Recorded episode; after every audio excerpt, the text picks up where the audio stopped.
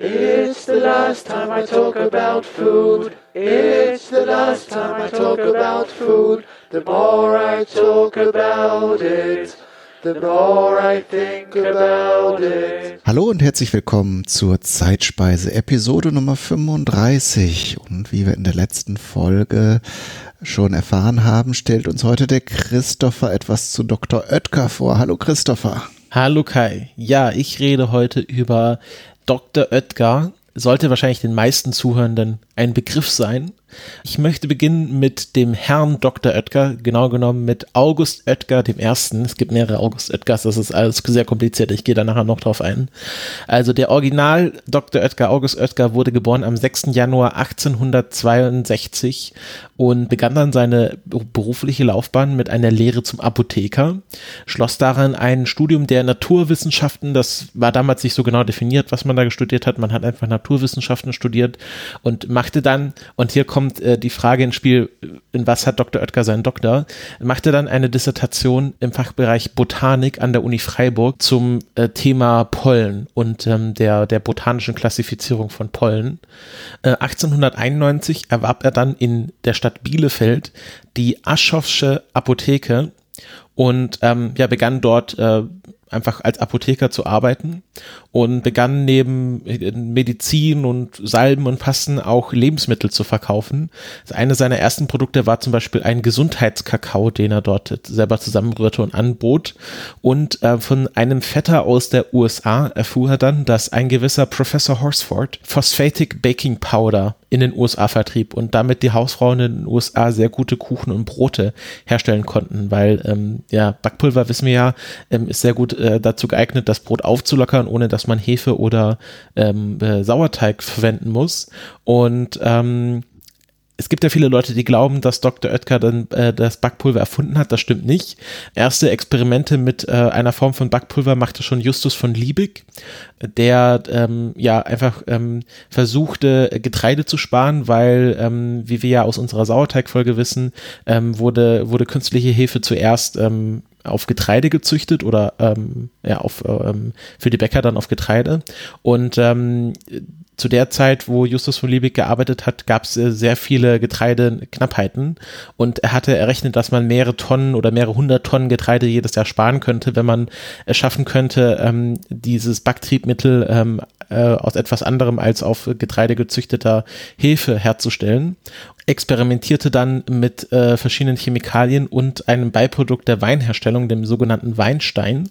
Und ähm, dieser Horsford war dann ein äh, Student von Justus von Liebig, der dann tatsächlich das erste Mal ähm, Backpulver ohne Weinstein hergestellt hat. Äh, bei den genauen Chemikalien will ich mich jetzt gar nicht so tief verlieren, weil ich will jetzt auch keine Folge über das Backpulver machen, aber auf jeden Fall ähm, gilt äh, dieser, dieser Horsford als so der Erfinder des, des modernen Backpulvers. Und ähm, ja, von seinem Vetter erfuhr dann der August Oetker von diesem Wunder-Backpulver und begann dann selber damit zu experimentieren. Und ähm, ab 1893 verkaufte er dann kleine Tütchen unter dem Namen Bakin. Und das wird ja bis heute noch unter diesem Namen verkauft und äh, laut eigenen Angaben bis heute noch in unveränderter Rezeptur. Ich glaube, da, wenn man das einmal raus hat, muss man auch nicht mehr so viel dran feilen. Und ähm, er hat dann auch ein Patent drauf bekommen. Und das Patent ist halt nicht für das Backpulver, sondern es geht hier um das, die Her das Herstellungsverfahren, wo er erklärt, wie er den einen Teil des Backpulvers ähm, in die Mehlzellen oder die Getreide, gemahlenen Getreidezellen einimpft und dann quasi beim Backen die andere Hälfte hinzugibt und ähm, das war quasi seine Idee, die er hatte. Also, dass er quasi, ähm, wie er es nannte, backfertiges Mehl herstellt, wo man dann nur den zweiten Teil des Backpulvers hinzugeben muss und so verhindert, dass das gelagerte Mehl schon anfängt, äh, diesen Backtrieb auszulösen, sondern erst dann, wenn man es auch tatsächlich haben möchte.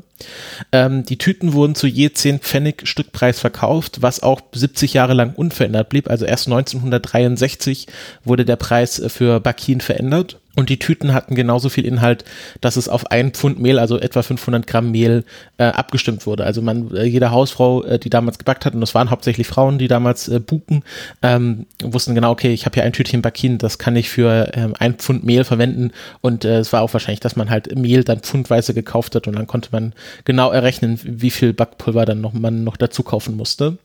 Jetzt kommt noch äh, eine weitere Oetker ins Spiel, nämlich Caroline Oetker, das war die Frau von August Oetker, die die ähm, diese Rezepte mit dem Backpulver testen musste, weil ähm, Dr. Oetker musste ja irgendwie herausfinden, wie viel Backpulver man für ein Pfund Mehl äh, backen musste. Er kaufte dann neben seiner Apotheke auch noch ein, eine eigene Backstube, wo er dann mehr oder weniger wissenschaftliche Experimente anstellte, wo seine Frau dann ähm, äh, irgendwie 10, 20 Kuchen auf einmal backen musste und dann halt in jeden kam eine unterschiedliche Menge an Backpulver und dann hat man geschaut, welcher Kuchen am besten aufgegangen ist und dann hat man halt rausgefunden, welche Menge Backpulver man braucht und äh, sie war dann auch die, die dann sozusagen die Gelinggarantie für das Backpulver ausgab. Also dann er hat dann auch sehr schnell eine eigene Druckerei gekauft. Man merkt, äh, der August Oetker war ein sehr tüchtiger Geschäftsmann und dieser eigenen Druckerei wurden dann ähm, auch sehr schnell eigene Kochbücher hergestellt, wo dann ähm, auch drin steht, dass es dann eher garantiert, dass mit dem Backpulver dieser Kuchen auch gelingt. Und ja, ich möchte hier Caroline Oetker hervorheben als die, die die eigentliche Forschungsarbeit geleistet hat, mit zusammen mit August Oetker, wo man dann immer so schnell drüber hinweg sieht, dass ähm, sie da auch maßgeblich an der Erfolg, am Erfolg dieses Backins äh, beteiligt war. Ja, es gab dann auch sehr schnell ähm, so öffentliche Versuchs- und Vorführküchen, wo dann ähm, ja, die, die Hausfrauen hinkommen konnten und sich zeigen lassen konnten, wie sie dieses Packpulver einsetzen. Und es wurde dann auch, fing dann auch ganz schnell an, was ja auch heute noch gemacht wird, dass auf die Rückseite dieser Bakin-Tütchen auch eigene Rezepte gedruckt wurden. Und ähm, ja, das war im Grunde eine der erfolgreichsten, heute würde man sagen, Content-Marketing-Kampagnen aller Zeiten, weil durch diese Kombination von Rezept und äh, Backzutat hatte halt Dr. Oetker einen wahnsinnig erfolgreichen Umsatz. Bis 1906 wurden 50 Millionen Päckchen Bakin verkauft verkauft. Seit 1899 gibt es auch dieses Logo, was man bis heute kennt, den sogenannten Hellkopf, also den Scherenschnitt einer, einer Frau auf, äh, auf rotem Grund mit so einem ähm, stilisierten Fünfeck. Über das Logo werde ich am Schluss noch etwas erzählen. 1908 ähm, wurde die erste eigene Dr. Oetker Werbeabteilung aufgemacht, die ähm, rund sechs Prozent des Umsatzes als Budget bekam, wurde dann sehr schnell ähm, ja einer der erfolgreichsten Lebensmittel- oder Backzutatenhersteller Deutschlands. Ähm, 1903 wurde, wie gesagt, ähm, dieses äh, Herstellungsverfahren ähm, für dieses Bakin ähm, patentiert. Und das war es jetzt im Grunde von der Geschichte des ersten Dr. Oetker, Dr. August Oetker.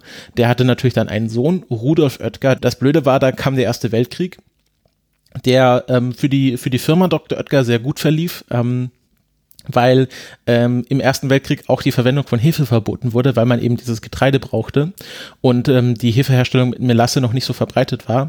Und da stieg natürlich der Absatz von ähm, von äh, äh, Backpulver extrem. Aber im Ersten Weltkrieg kämpfte auch sein Sohn Rudolf Oetker ähm, äh, im, ähm, bei der Infanterie und fiel dann 1916 bei der Schlacht von Verdun. Und ähm, ja, so war die Firma Oetker erstmal ohne direkten Nach- oder Erben. Ähm, Rudolf hatte schon einen Sohn, Rudolf August. Ähm, und hier kommen wir mit den Namen so ein bisschen in die Bedrulle. Also Rudolf August, der Enkel vom Original August Oetker, war 1918 äh, ähm, erst zwei Jahre alt, als Dr. Oetker starb und ähm, äh, Dr. Äh, August Oetker verfügte dann in seinem Testament, dass ähm, die Firma jetzt erstmal von seinem langjährigen Mitarbeiter Fritz Behringer weitergeführt wird, aber sobald Rudolf August volljährig ist, äh, sollte die Firma dann an ihn übergehen. Also er hat damals schon festgelegt, dass die Firma im Familienbesitz bleibt und das ist ja bis heute so und das wird auch bis heute drauf geachtet in Verfügungen und Testamenten und Überschriften. Da gibt es ja mittlerweile sehr viele ähm, Techniken, um das sicherzustellen, dass die Firma Oetker immer in in Familienhand bleibt und ähm, nicht äh, irgendwie ausgekauft werden kann. 1918 starb dann Dr. August Oetker, wurde dann weitergeführt von Fritz Behringer.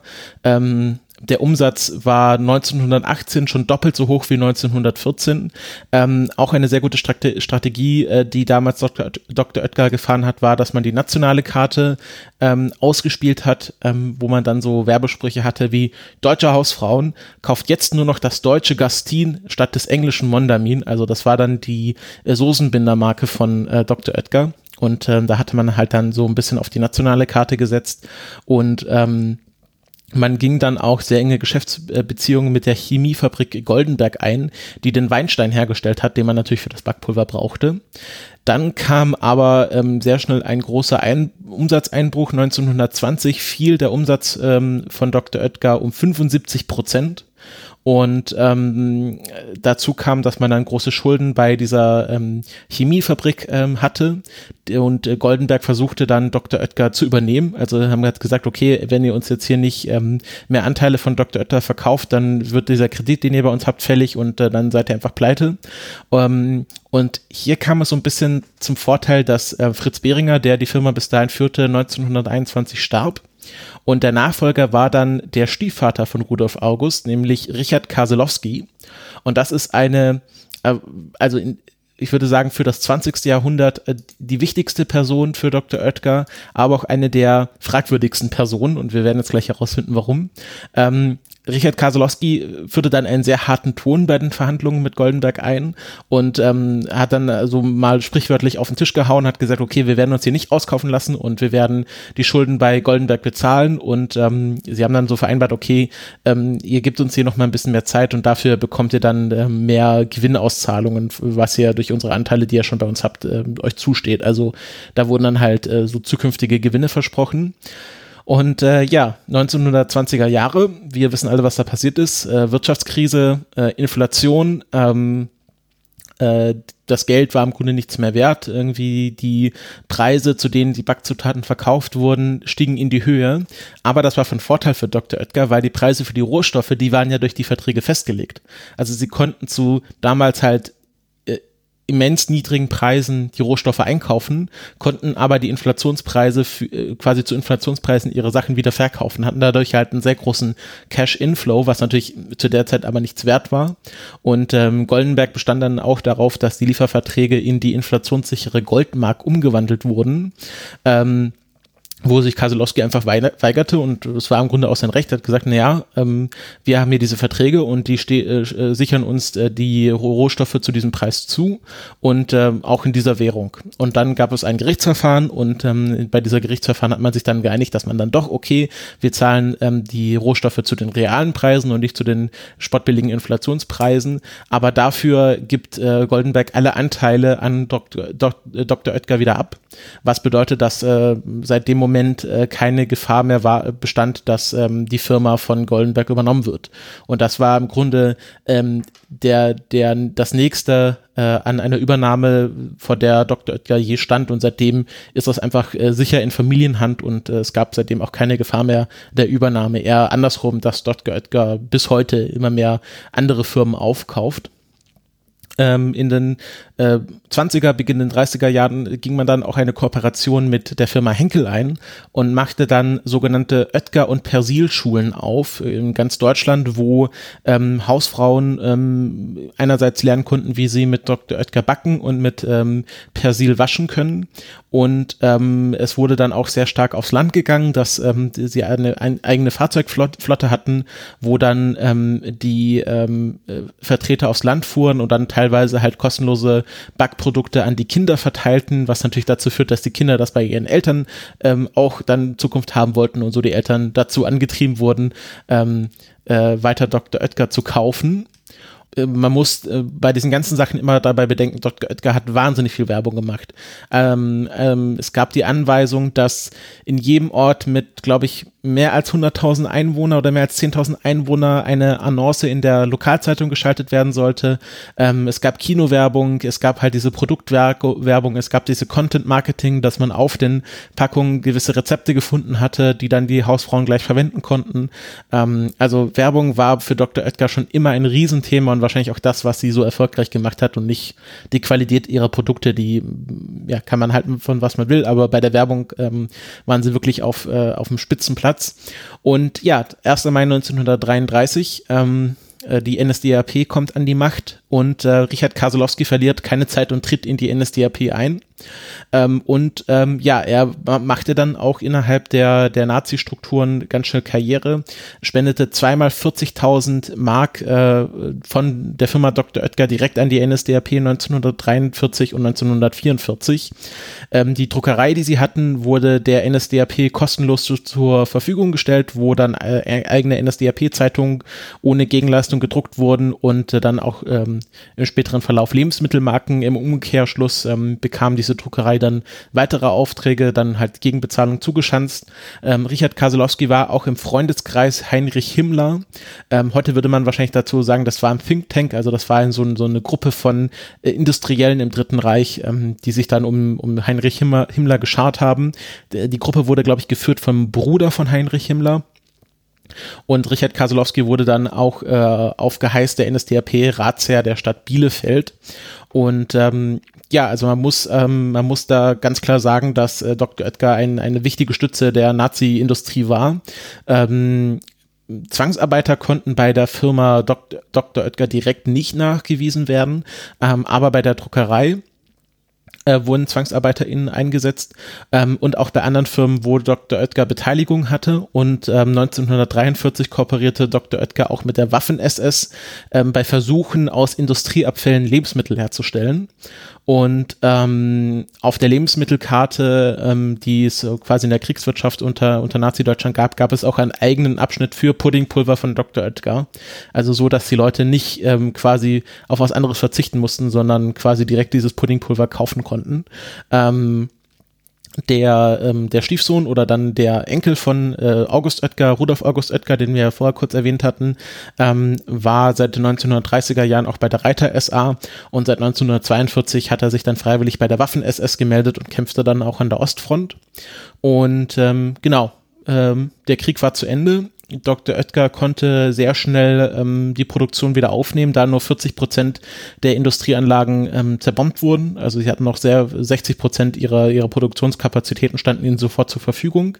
Ähm, äh, Rudolf August Oetker war dann bis 1947 noch im Internierungslager Staumühle bei Paderborn als Kriegsgefangener und wurde dort auch ähm, vom Wachpersonal äh, schwer misshandelt, ähm, weil ähm, durch ein Blutgruppentattoo, was anscheinend alle Mitglieder der SS hatten, wurde halt klar, dass er bei der SS war und dann wurde er schwer von, von den Wach, vom Wachpersonal misshandelt, äh, so dass er dann auch zeitweise nach seiner Entlassung am Stock gehen musste. Und ähm, ja, diese ganze ähm, äh, NS-Geschichte wurde dann 2009 bis 2013 auch sehr detailliert aufgearbeitet. Also man muss hier der Firma und auch der Familie Dr. Oetker zugutehalten, also der modernen Familie Dr. Oetker, dass sie ähm, 2009 eine historisch kritische Studie in Auftrag gegeben haben über die NS-Vergangenheit der Firma und der Familie, die dann 2013 auch veröffentlicht wurde mit dem Fazit einfach, was ich jetzt gerade erzählt habe, also dass ähm, die Firma und die Familie sehr eng mit den Nazi-Strukturen verwandelt waren und da auch ähm, sehr viel äh, dazu beigetragen haben. Und ich denke, so der eindeutigste Beweis aber einfach, dass man da 80.000 Mark einfach direkt an die Partei gespendet hat, ähm, was, was ja ein, ein eindeutiges Zeichen ist, dass man da sehr eng verbunden war, neben den anderen Sachen, die sie gemacht haben und von denen sie profitiert haben, ähm, das Buch kann man heute auch noch kaufen. Ich habe das jetzt nicht komplett in der Vorbereitung gelesen, weil, weil da mir dem ein bisschen die Zeit gefehlt hat. Ähm, aber ich denke, ich habe hier alle wichtigen Punkte abgehandelt und ähm, ja, wie gesagt, wenn man das, wenn man sich dafür näher interessiert, ähm, kann man die Studie dazu lesen. Ähm, genau, dann treten wir so ein bisschen jetzt in die Wirtschaftswunderzeit ein von Dr. Oetker. Ähm, wie gesagt, nur 40 Prozent der Fabrikgebäude waren zerstört.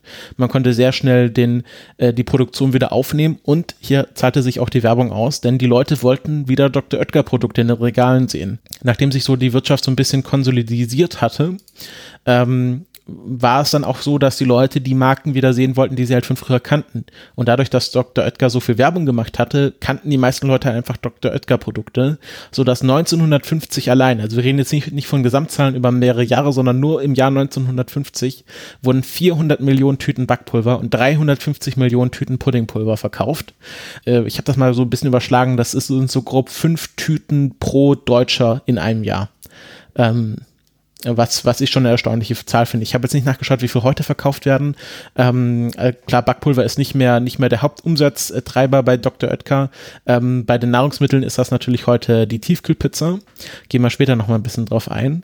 Ähm, äh, aber ich habe eine sehr schöne Aussage gefunden von einem, von dem Hauptmarkenentwickler bei Dr. Oetker heute, der gesagt hat, naja, ähm, Backpulver ist zwar nicht mehr unser, also wäre nicht mehr wichtig für unser Geschäft, wenn wir das nicht mehr verkaufen würden, aber genauso wie Nivea immer noch die Nivea-Dose verkauft und ziemlich blöd wäre, wenn sie jetzt nicht mal die Nivea-Dose verkaufen würden, weil jeder kennt Nivea über die Dose. Wäre es genauso blöd für Dr. Oetker, wenn sie nicht mal Backpulver verkaufen würden, weil die, das ist das, was jeder von Dr. Oetker kennt, das Backpulver neben vielleicht dem Puddingpulver und der Tiefkühl Tiefkühlpizza. Also das, das Backin ist heute im Grunde mehr so ein Maskottchen als tatsächlich etwas, was wirklich Umsatz bringt. Seit 1936 hatte Dr. Oetker auch dank Richard Kaselowski eine Beteiligung an der Reederei Hamburg Südamerikanische Dampf Dampfschifffahrtsgesellschaft, die bis 1949 auf 49 Prozent ausgebaut wurde. Und das aus einem wichtigen Grund, denn im Nachkriegsdeutschland gab es eine Kreditfreiheit, äh, eine Steuerfreiheit, wenn man Kredite für Schiffsneubau aufgenommen hat. Also da wurde wahrscheinlich entschlossen, okay, irgendwie deutsche Wirtschaftsmarine muss wieder aufgebaut werden.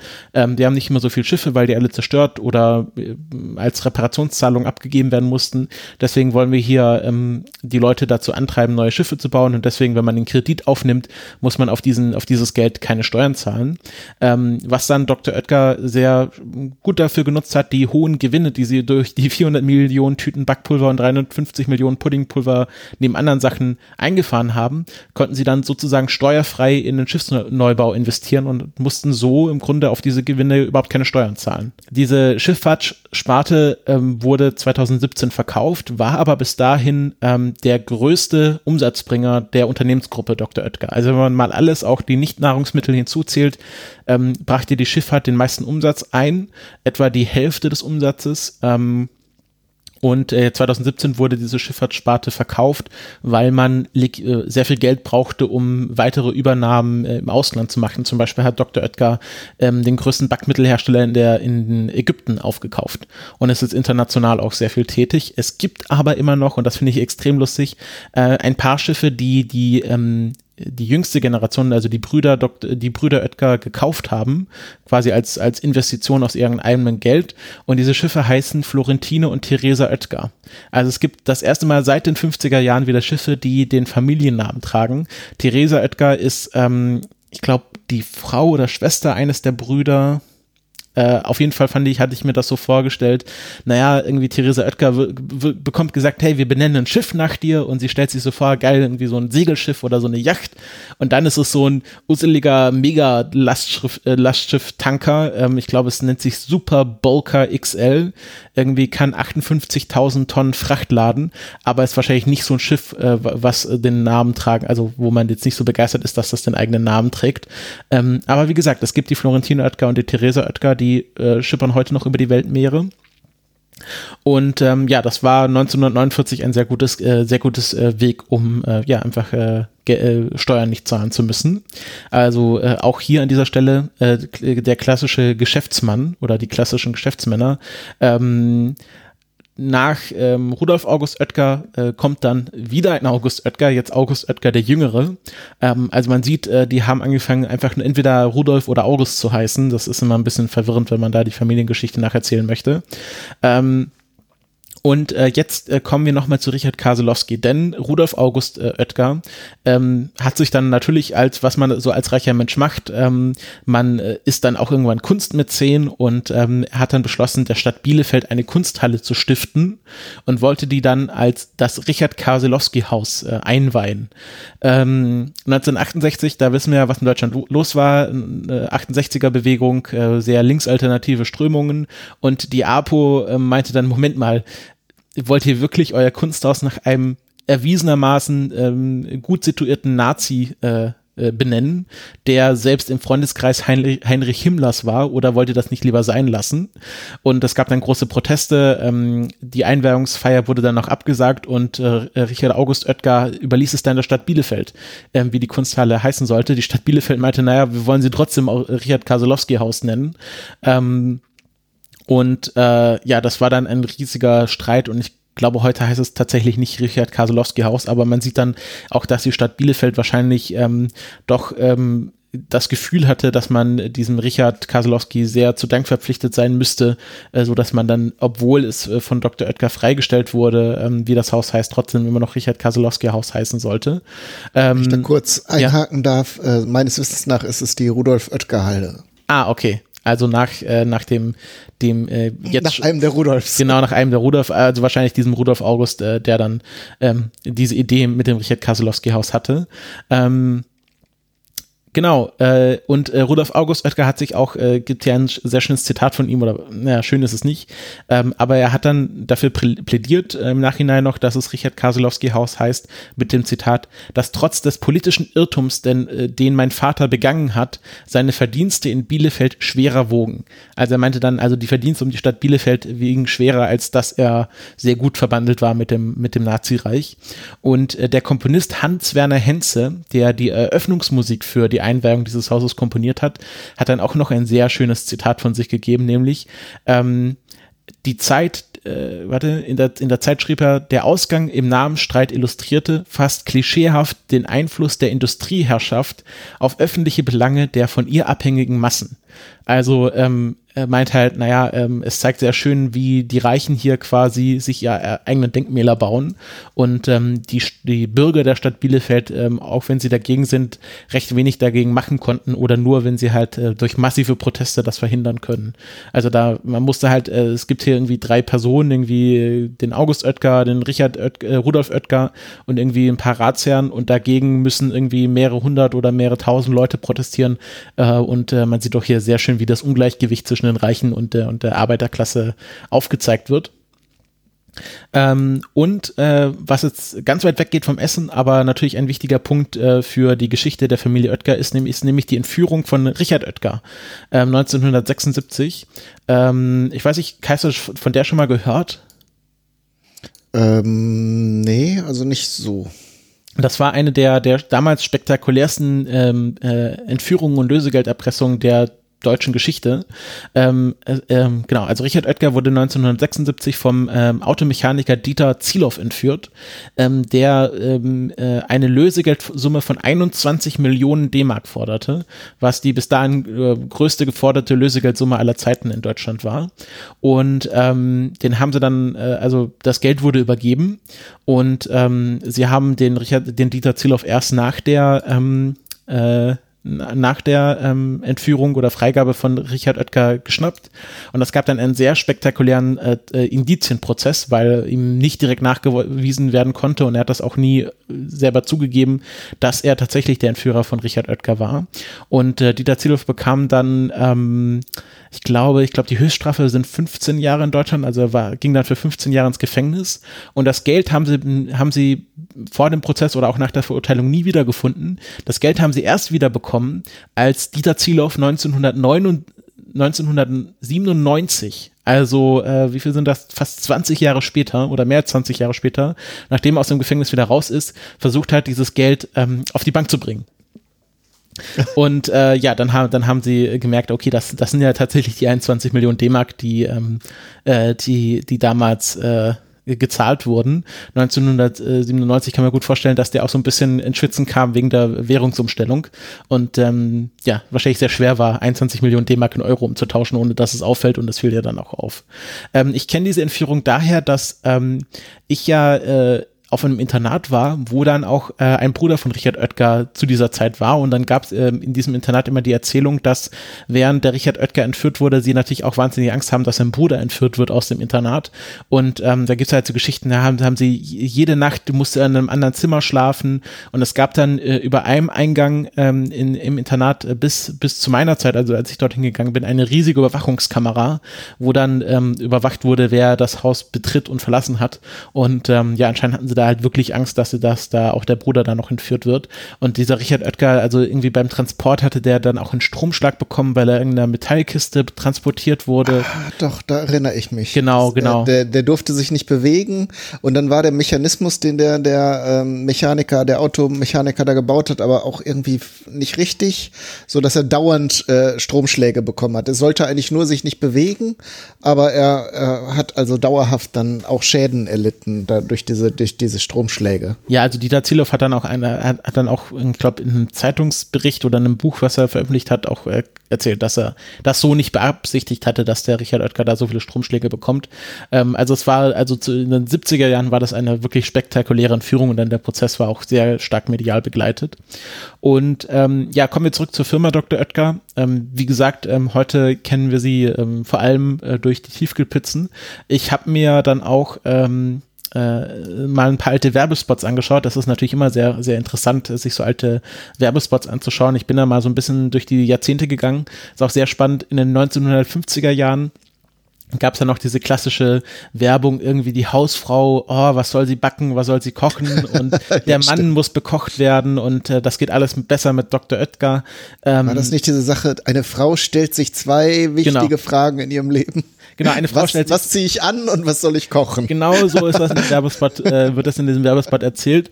Ähm, ich finde das dann auch sehr spannend, dass, ähm, also wie dann auch Geschlechtsstereotype in diesen Werbungen forciert werden.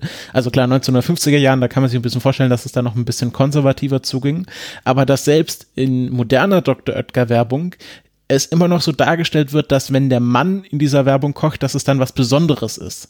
Also, mhm. dass, dass gezeigt wird, ja, also mit Dr. Oetker können selbst die Männer kochen oder backen und ähm, dass dann die, die Frauen in dieser Werbung immer ganz überrascht sind, dass die Männer irgendwie eine Pizza machen oder einen Pizzaschnitt oder was weiß ich, was sie gerade verkaufen.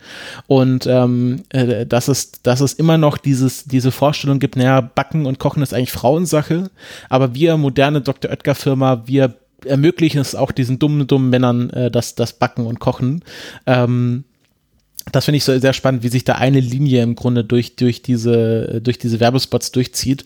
Und ähm, ich finde es sehr spannend, wenn man da nochmal ähm, wahrscheinlich mit einem akademischen Blick auf diese Dr. Oetker Werbespots einfach durch die, man, im Grunde hat man ja mehr als 120 Jahre Dr. Oetker Werbung, die man sehr gut analysieren kann. Es gab dann auch zeitweise die Puddingflotte, ähm, das waren so puddinggelbe äh, VW Käfer, die dann übers Land getuckert sind, wo dann die Vertreter mit ähm, die Ware in die, in die Geschäfte gebracht haben oder äh, angepriesen haben, wo dann teilweise es äh, wirklich so wie so ein Lichtblick war, wenn man gesehen hat, oh, der Dr. Oetker Laster steht auf dem Hof vom, vom lokalen Tante Emma Laden, da wissen wir, jetzt können wir da hingehen und jetzt gibt's die neuen Dr. Oetker Produkte. Also das war wirklich, dieser, dieser, dieser Markenwert ist extrem hoch bei Dr. Oetker. Und mhm. eine letzte Frage, die ich mir dann noch gestellt habe, wer ist eigentlich die Frau auf dem Dr. Oetker Logo? Also man sieht da da so, so einen Scherenschnitt von, von einer anscheinend äh, jungen Frau. Und ähm, dieses Logo entstand 1899 bei einem Wettbewerb. Ist auch wieder klassisches Content Marketing. Man, äh, man will jetzt nicht unbedingt jemanden für, für Spec-Work äh, bezahlen, sondern macht einfach einen Wettbewerb, wo die Leute mehr oder weniger kostenlos Vorschläge einsenden können. Und ähm, diesen Wettbewerb gewann dann der Bielefelder Lithograph Theodor Kind und äh, das Modell für diesen Scherenschnitt war seine Tochter Johanna. Also auf dem Dr. Oetker Logo ist Johanna Kind als Modell abgebildet. Und ähm, dieses Logo heißt äh, in der Fachsprache in Anführungsstrichen äh, der Hellkopf, ähm, weil es halt äh, der Werbespruch damals war, ein heller Kopf verwendet nur Dr. Oetker Fabrikate. Und ähm, deswegen heißt dieser, diese, diese junge Frau in der Umgangssprache Hellkopf. Und ähm, 1956 kam dann das ähm, ähm, Fünfeck dazu. Ähm, also das war erst so ein braunes Fünfeck, was so ein bisschen über dem Logo hing.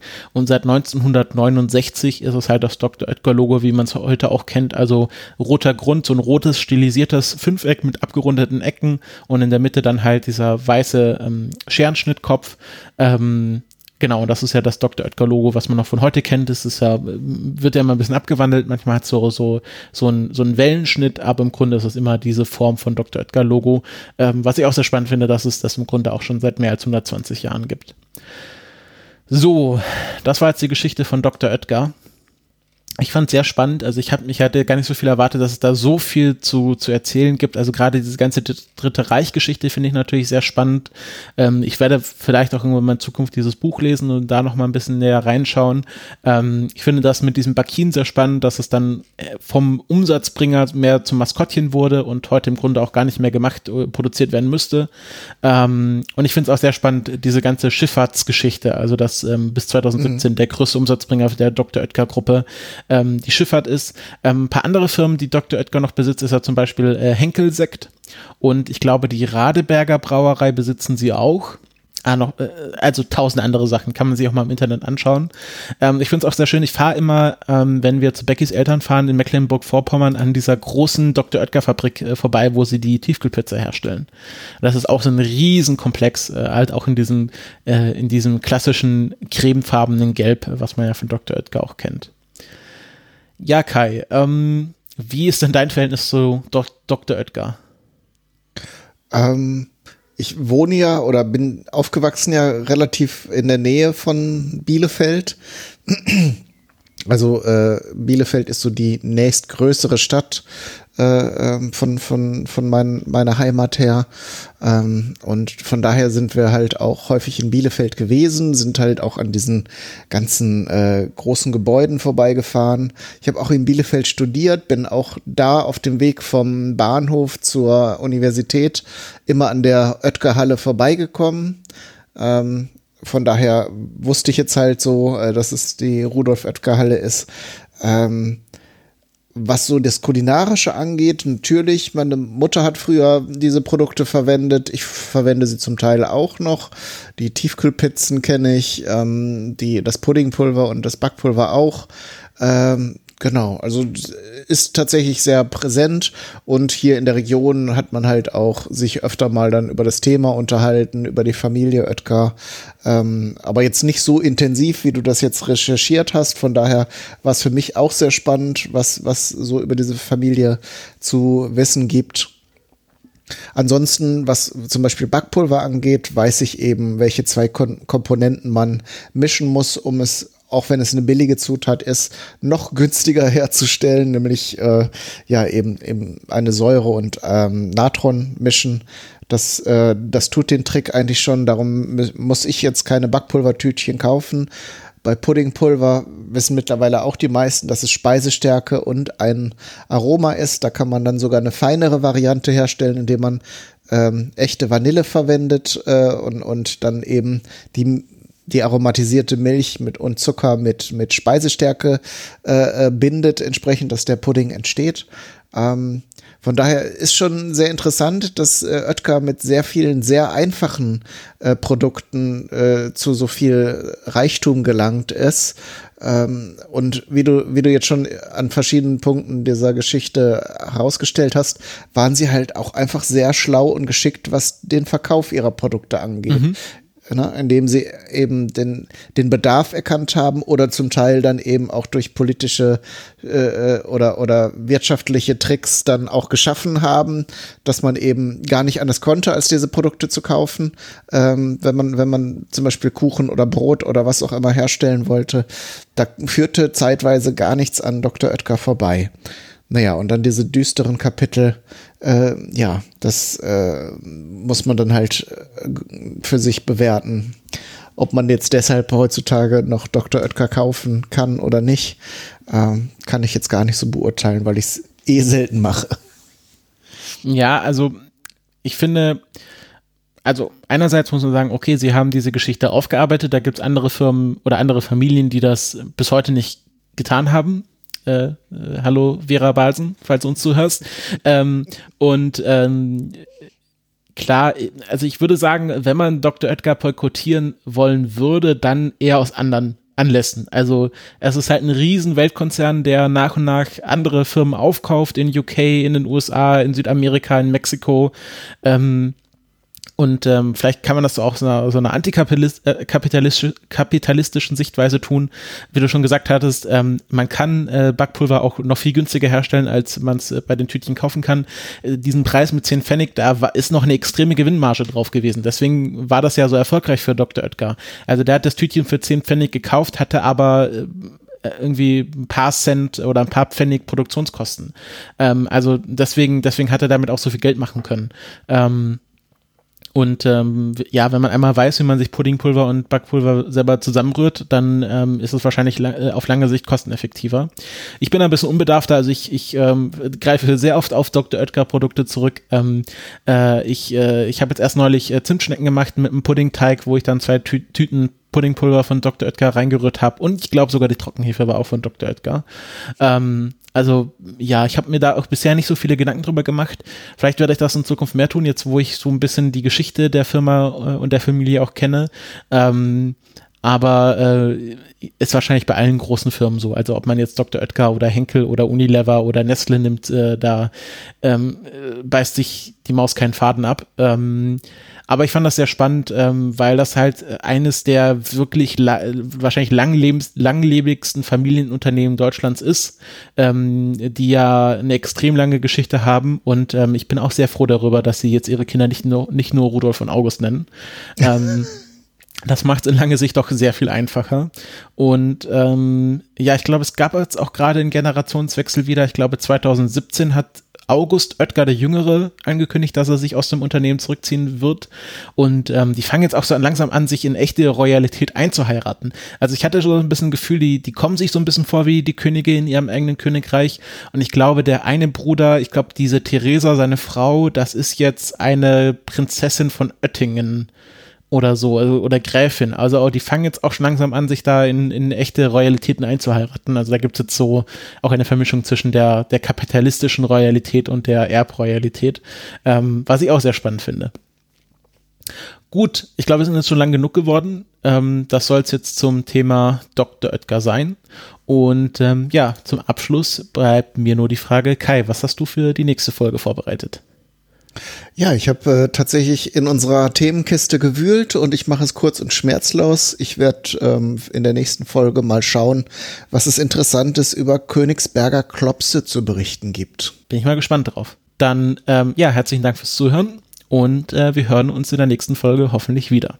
Tschüss. Tschüss. It's the last time I talk about food. It's the last time I talk about food. The more I talk about it, the more I think about it.